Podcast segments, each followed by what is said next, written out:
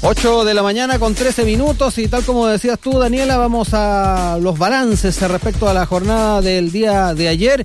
Desde las primeras horas eh, del día domingo, en diversos puntos del país se registraron manifestaciones en conmemoración del primer aniversario de este estallido social. De acuerdo al balance entregado por el subsecretario del Interior, Juan Francisco Gali, 30.000 personas llegaron a Plaza Dignidad y se registraron 580 detenidos a nivel nacional.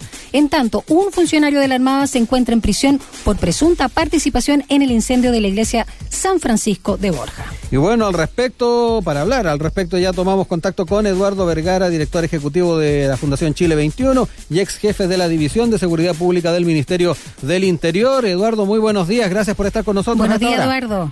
Hola, buenos días, gracias a ustedes por la invitación. Gracias a ti. Sí, Eduardo, es eh, importante empezar a hacer esta, este balance, esta revisión eh, respecto a lo que fue la jornada de ayer y con todos los antecedentes que hay de por medio. Ahí conocíamos también eh, la cantidad de, detenidos, daban cuenta de 580 detenidos. También yo quería eh, traer a colación parte de lo señalado hace un rato por el general Ricardo Yáñez. Él decía que se cumplieron los protocolos y las distintas fases de la operación planeada. Va a ser importante también hacer un análisis desde la perspectiva de seguridad pública, si efectivamente tú notas de que se cumplieron protocolos a la hora de pensar en la seguridad en una fecha como la que se vivió el día de ayer. Y lo otro, quedarnos también con parte de lo que han eh, sido también los balances eh, que han hecho las autoridades y particularmente me quedé con la frase del general Mario Rosas anoche. Él dijo, había quedado en evidencia quiénes son los delincuentes. Eh, hablemos un poco de la jornada, démonos el tiempo también de enfocarlo un poco desde esa perspectiva. A ver, primero que todo creo que el balance debe iniciarse con un reconocimiento de que nuevamente los la violencia que vimos y los casos de, de mayor fricción fue en manos de una minoría. Eh, eh, muchos actores políticos tratan de contaminar todo tipo de demostraciones y particularmente la conmemoración del 18 de octubre como un acto eh, totalmente violento, lo que no es verdad. Creo que la gran mayoría, y quedó en evidencia, la mayoría se manifestó, se manifestó no solamente en, los lugares de más concentración pública, sino que también en diferentes sectores del país, desde las redes sociales, entendiendo las prohibiciones y la cautela que hay que tener con la pandemia. Entonces, yo diría que ese elemento es, es, es urgente llevarlo a colación para iniciar todo tipo de análisis. Ahora, eh, tú tocas elementos bastante, eh, bastante interesantes y, que creo que merece una reflexión más de fondo.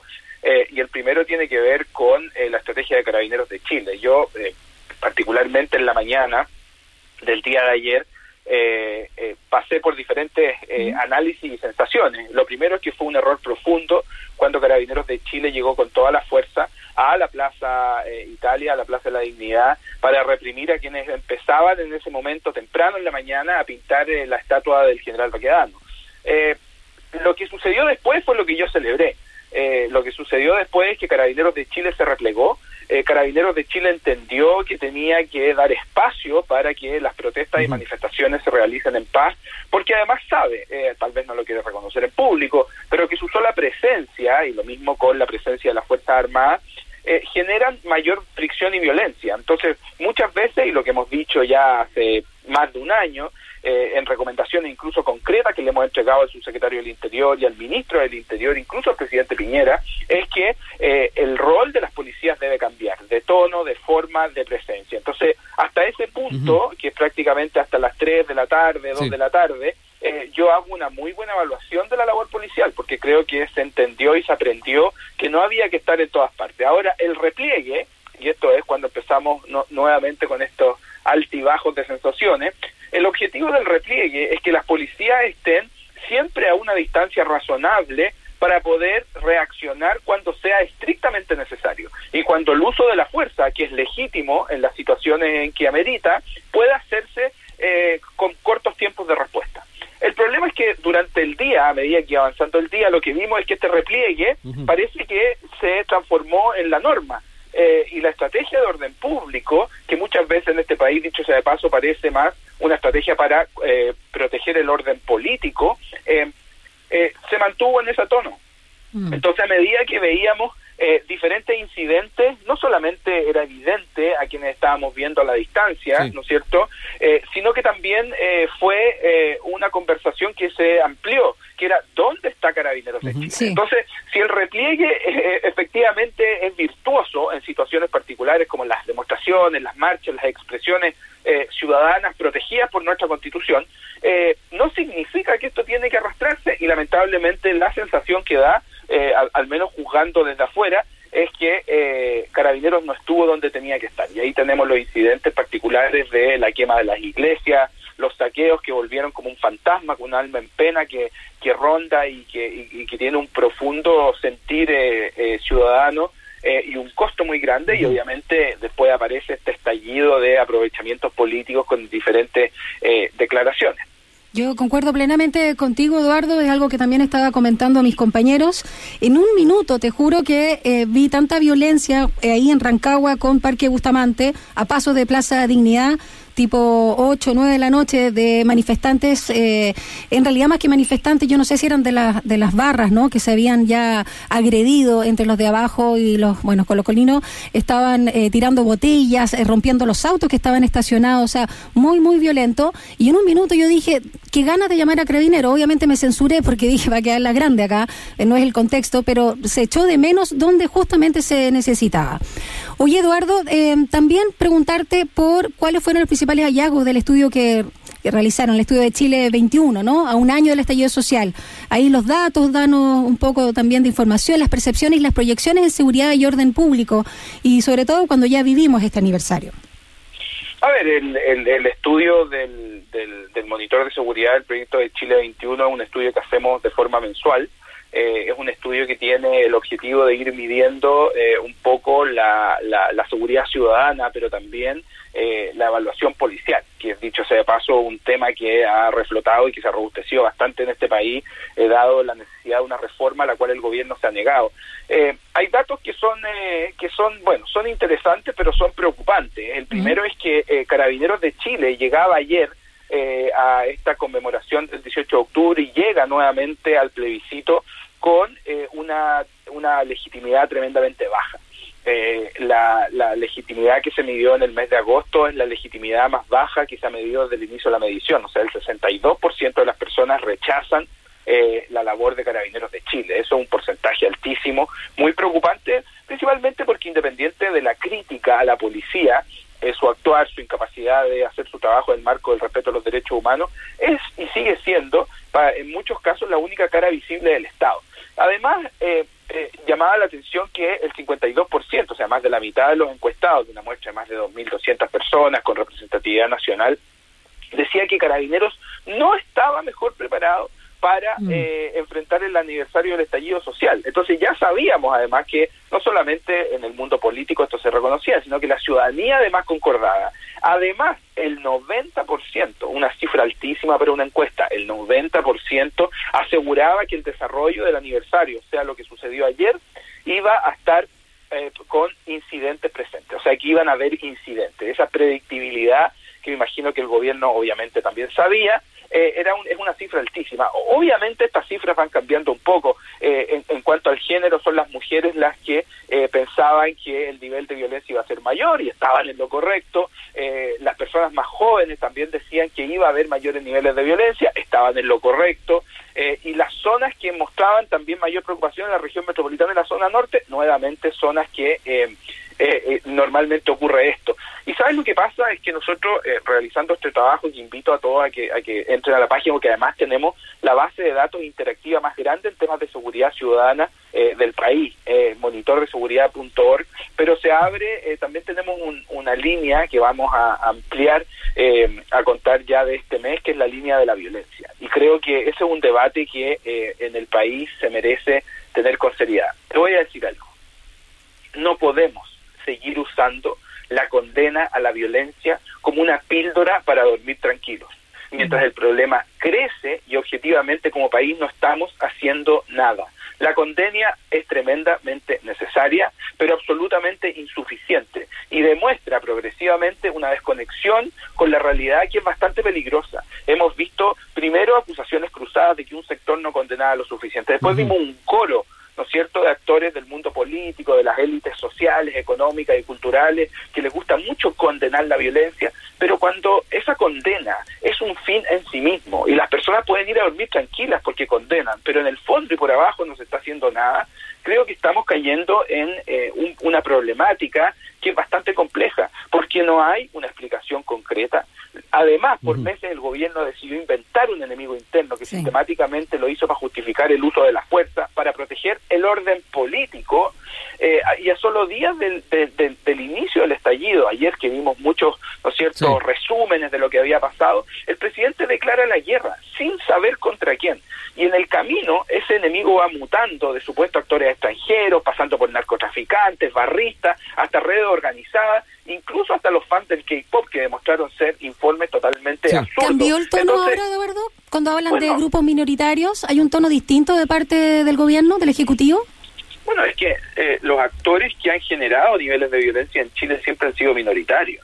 Eh, entonces, lo que ha ocurrido antes, esta generalización y esta, este intento de sistematizar todo, ha sido una tremenda irresponsabilidad. Mira, eh, aquí vimos un fenómeno bastante complejo y que tiene que ver con que hasta antes del estallido social, los grupos minoritarios que normalmente estaban presentes al final de las marchas y que generaban los destrozos, muchos de ellos progresivamente y durante el estallido social eh, incluso lo apodaron como la primera línea. Claro que había una primera línea que protegió, claro que había una primera línea que estaba, ¿no es cierto?, en la primera línea, frente a la primera línea policial, pero eh, se, se, se, le generó también una cuota como de, de, heroísmo, ¿no es cierto?, a, personas que no estaban necesariamente protegiendo, sino que generaban violencia y los desmanes. Eh, y esto es, la tónica que ha sido los grupos narcotraficantes en Chile son una pequeña, pequeña minoría. De hecho, el narcotráfico en Chile es una realidad bastante desorganizada comparado con el narcotráfico en otros países. Las barras bravas, dentro del fenómeno del barrismo, dentro del macro fenómeno de los hinchas de fútbol, son grupos tremendamente minoritarios. Muchos de los piños dentro de las barras de fútbol son también, controlan pequeños territorios en las poblaciones para vender droga. Entonces, al final del día, eh, el, el grupo parece mutar en diferentes formas pero sigue siendo el mismo grupo y muchas de las personas que son, eh, ¿no es cierto?, que son microtraficantes, eh, y microtraficantes te estoy hablando además de la minoría, la mayoría de los microtraficantes son víctimas de un sistema eh, que tiene, dicho sea de paso hoy día, explica la mitad de la cárcel femenina en Chile, la mitad están ahí por infringir la ley de drogas. Sí, dime. Sí, eh, quería también eh, verlo un poquito desde un, de un prisma un poquito más histórico, tal vez. Eh, esto da cuenta de la, dificultad que se ha tenido por parte del Estado de Chile de, de arribar a una estrategia de orden público eficiente, no sé también cómo lo ves en el tiempo, más allá de lo que esté pasando actualmente. A mí me da la impresión de que de repente también se arrastran problemas de, de más tiempo. Bueno, todo lo que sucede hoy es herencia de años y décadas. ¿ah? Eh, eh, yo, yo he sido muy crítico de la labor del presidente Piñera y particularmente del Ministerio de Interior durante estos años que han profundizado el problema, pero esto es herencia de años en que la seguridad pública se fue vista como un fierro caliente que se le delegaba a las policías, pero por sobre todo el, el foco ha sido el orden público. Tú mismo lo mencionas. Eh, la, la, la prioridad de la seguridad se transformó en el resguardo del orden público para resguardar el orden político y no el resguardo, o incluso, perdón, también con una segunda derivada, la protección de la propiedad privada. Entonces, cuando tenemos una policía que está al servicio de proteger la propiedad privada, de proteger el orden público como primer objetivo y como consecuencia de esa protección del orden público, proteger el orden político, la policía deja de proteger a las personas. Mm. Y por eso se, se hizo tan distante esta noción de que Carabineros tiene que, entre sus labores, proteger a las personas que están usando su derecho constitucional de diálogo, de reunión, de marcha, y lo que hacía era preocuparse de que existiera orden. Entonces, esa lógica se fue profundizando y generó que la policía, además con los intentos de politizarla por parte del gobierno, que daba instrucciones que a los camioneros eh, los tratara de una forma, pero a sus adversarios políticos de otra, eh, profundizó la pérdida de legitimidad, pero además la incapacidad de poder cumplir con su labor de, mm. dicho sea de paso, primero, prevención del delito, segundo, de ejercer el control cuando sea necesario el uso, el uso legítimo de la fuerza, sin salirse del marco del respeto a los derechos humanos, que fue algo que se demostró ser prácticamente imposible. Y ojo, y, y, con esto termino el punto para no alargarme, la violencia como la brutalidad policial eh, escandalizó a las élites cuando llegó al jardín de su casa. Mm. Eh, eh, pero los niveles de violencia, los niveles de brutalidad policial en algunos territorios donde viven las personas menos menos privilegiadas de este país eh, ha sido algo que con lo que han convivido por generaciones y por décadas. Entonces no tenemos que olvidar eh, que el problema es mucho más de fondo que andar eh, haciendo condenas o tratar de solucionar que Plaza Italia vuelva a ser un lugar donde las estatuas están del color que la autoridad militar quiere y que existe un orden tal en que las élites se puedan sentir mm.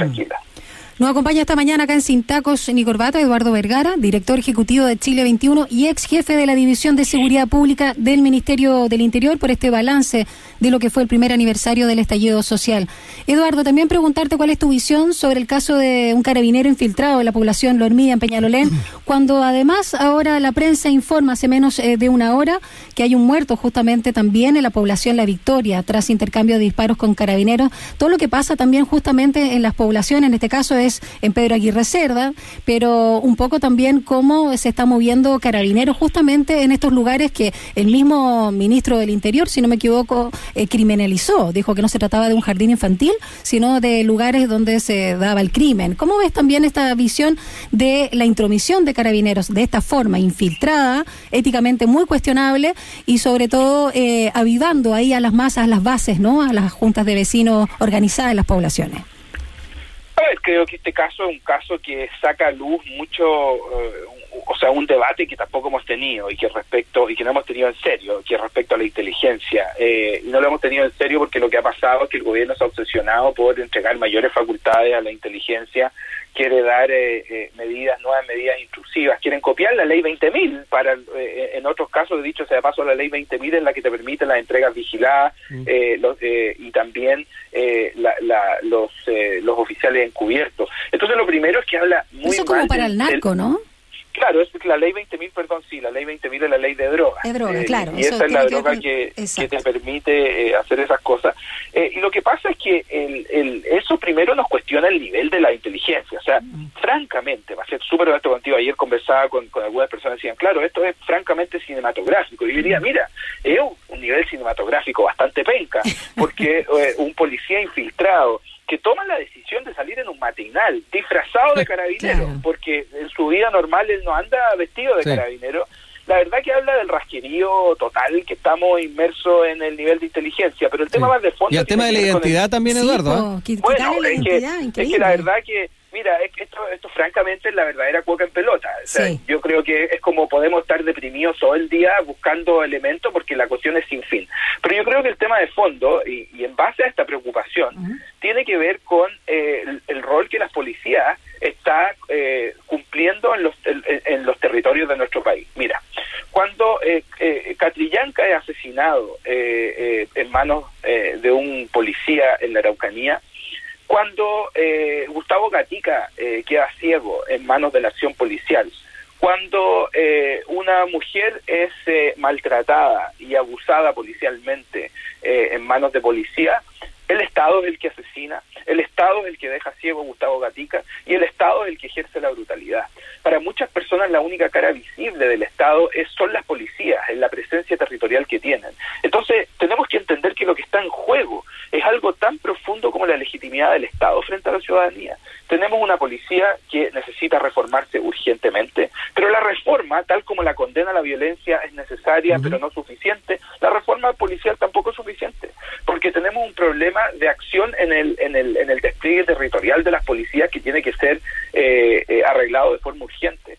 Eh, además, que dicho sea de paso, eh, yo califico todo esto de, la reforma policial hasta ahora de un verdadero tongo. Yo me junté con el presidente Piñera en la moneda y con el ministro Luna en el mes de enero, entregamos propuestas sistemáticamente desde Chile 21, le hemos hecho llegar propuestas y la verdad que no vemos mucho cambio. Ahora, yo celebré ayer también, entre, entre estas pocas celebraciones que tuve, que el ministro Gali salió a dar cuenta del nuevo rol que algunos carabineros iban a cumplir en el marcho, en el marco de las protestas, en el fondo que iban a usar camisa en vez de estar, ¿no es cierto?, vestidos como, como Robocop, eh, y eso es una propuesta que nosotros le hicimos hace tiempo al, subsecretario Gali, porque eh, en los mismos estadios de fútbol nosotros durante el gobierno anterior hicimos ese cambio. Pasamos de sacar a las fuerzas especiales y cambiar por carabineros vestidos de carabineros lo más normal posible y eso bajó los niveles de violencia de forma sustantiva. Entonces, además tenemos un, desafío de operatividad tremendamente grande.